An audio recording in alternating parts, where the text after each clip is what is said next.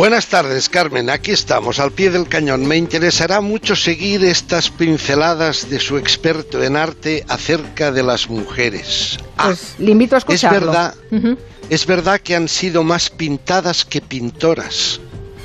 O al menos ya muchas pintoras no se sabe que lo fueron, porque como negociaban los derechos eh, sus parejas, sus maridos, sus, sus padres, pues también se las ha ocultado bastante, ¿no?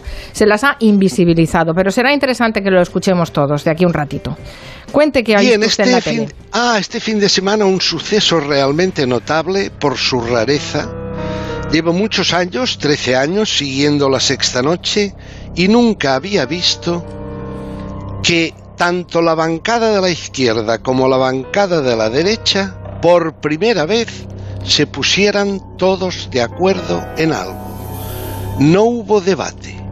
¿Y cuál era esa confluencia? Esa milagrosa confluencia en que los de la derecha y los de la izquierda, los opinadores me refiero, estaban de acuerdo. Pues cuando consideraban la figura de esta criatura recientemente cesada que se llama Iván Redondo, el que ha sido durante los últimos tres años y pico o cuatro jefe de gabinete y gran influencer de Pedro Sánchez. Mire, eh, precisamente Iñaki López nos lo perfilaba en una alocución del propio Iván Redondo de este pasado mes de mayo, en el que decía yo por mi presidente me tiro por el barranco. Escuche. Iván Redondo, una de las grandes sorpresas del día de hoy. Lo primero que tiene que hacer un asesor es tirarse por el barranco por su presidente. Y yo lo hago. Y yo lo hago aquí, ahora y mañana. Ahí voy a estar con él hasta el final. Sí, sí. Se ha comentado mucho esta frase, sí. Y en la sexta noche, cuando escucharon eso de me tiro por el barranco, había un cierto cachondeo solapado, eh, eh, comedido, y opinaban todos que en realidad el que le ha tirado por el barranco es Pedro Sánchez a él. Se lo ha sacado de encima. Es curioso. Por ejemplo, en la bancada de la derecha, Eduardo Inda advertía sobre Iván Redondo me parece un ser maquiavélico, un tío que trabaja para el PP, que era el que más sueldo ganaba en el PP, luego trabaja para Sánchez, a mí me parece raro como, como mínimo. Es verdad, es verdad, el pasado de Iván Redondo. En realidad, Iván Redondo es un mercenario. Bueno, es un asesor político, ¿no? Pero si no es mercenario de la estrategia. No, y trabajó aquí en Cataluña, eh, trabajó para García Albiol para que ganase la alcaldía de Badalona. Sí. Eh, en Madrid llegó a trabajar para, Isabel Díaz Ayuso. Y eso opinaba, opinaba Eduardo Inda, y en la bancada de la izquierda de enfrente, eh, el periodista de las mareas, Antonio Maestre, opinaba exactamente o muy parecido. Escuche. Me parece muy relevante también que se sustituya la masa gris de Iván Redondo, que para mí es la persona más sobrevalorada de la política española, y la que sea Félix Bolaños, que si es un hombre de más de más, una masa gris más, más aceptable. Porque yo que una persona como Iván Redondo, que ha sido responsable de convertir a Ayuso en un, en un alter ego hasta convertirla en la figura emergente del Partido Popular, eso es una idea de Iván Redondo, o por ejemplo el hecho de la operación de Murcia, que no vamos a decir cómo salió, o el hecho del paseo con Joe Biden, pues estos son jugadas maestras de Iván Redondo. Ah, bueno, es, verdad que en el momento que te defenestran todos son pulgas, pero también es el autor del célebre abrazo, abrazo del oso eh, de Pedro Sánchez a Podemos. Esa especie de puesta en marcha del amor por conveniencia, ¿verdad? Eso también, y eso le salió, le salió bien. En cualquier caso, yo creo que Iván Redondo es una criatura hacerle una entrevista a fondo porque creo que tiene muchas cosas que contar. Tome nota, señora Juan. Sí, sí. Tome nota que este hombre tiene una entrevista. Sí, sí, seguro. Lo que pasa es que estos asesores eh, de comunicación normalmente suelen eh, ser más importantes por lo que callan que por lo que cuentan. Pero sí, sí, claro que sí, lo ponemos en la pero lista. hay que intentarlo. hay que sí, sí, sí, sí. Más temas que haya visto en la más cositas. Ah, el otro día, un momento. Eh, están acabando ya todos los programas, ya ha visto usted, todos se van de vacaciones. Se han ido de vacaciones los del intermedio, los del hormiguero.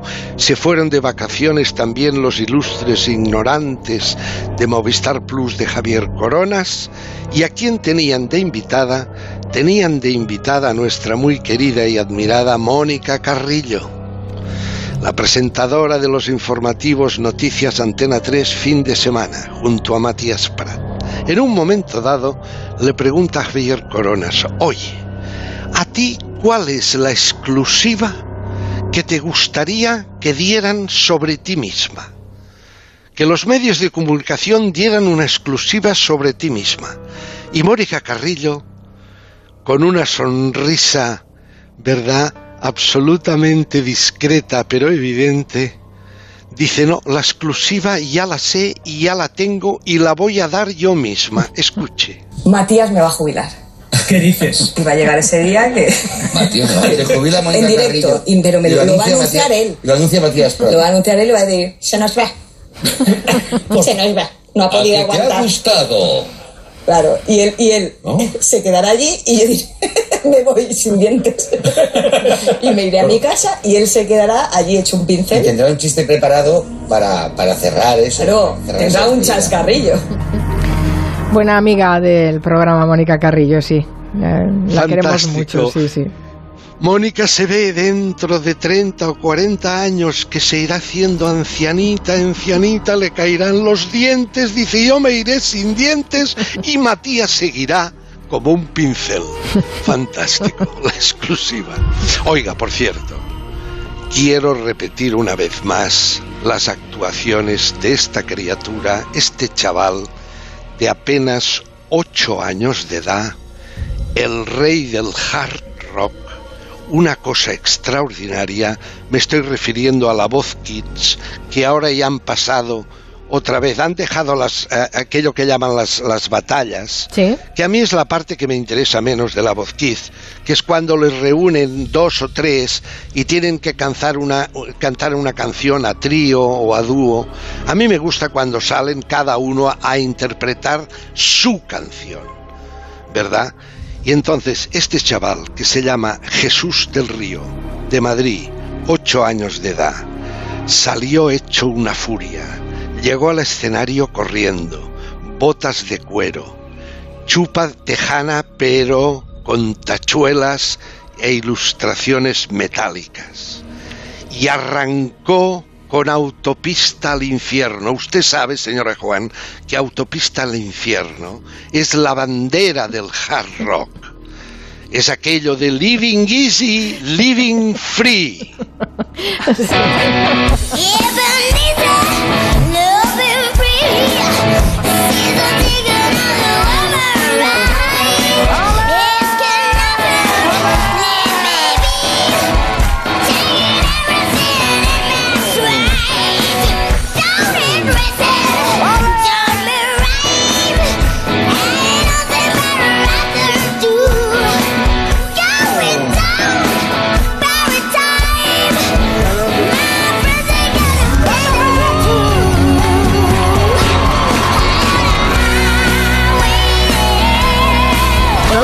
en casa, ¿eh? que se va a dejar las cuerdas vocales. Es, es brutal.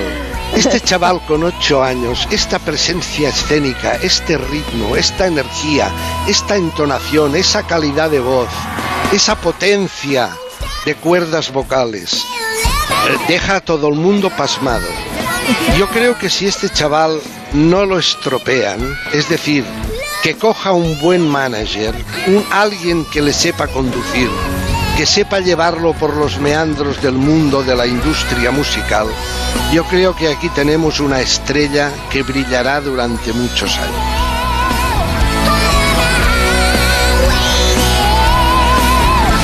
Sí, sí, impresiona que sea un niño tan pequeño. ¿Sabe lo que han visto este fin de semana en la tele gallega, señor Monegal? ¿Qué han visto? Han visto eh, la edición número 13 del concurso Miss Vaca Galicia. Se lo vamos a contar enseguida. Se lo vamos a contar enseguida. No conocía este concurso. No, pues preste atención.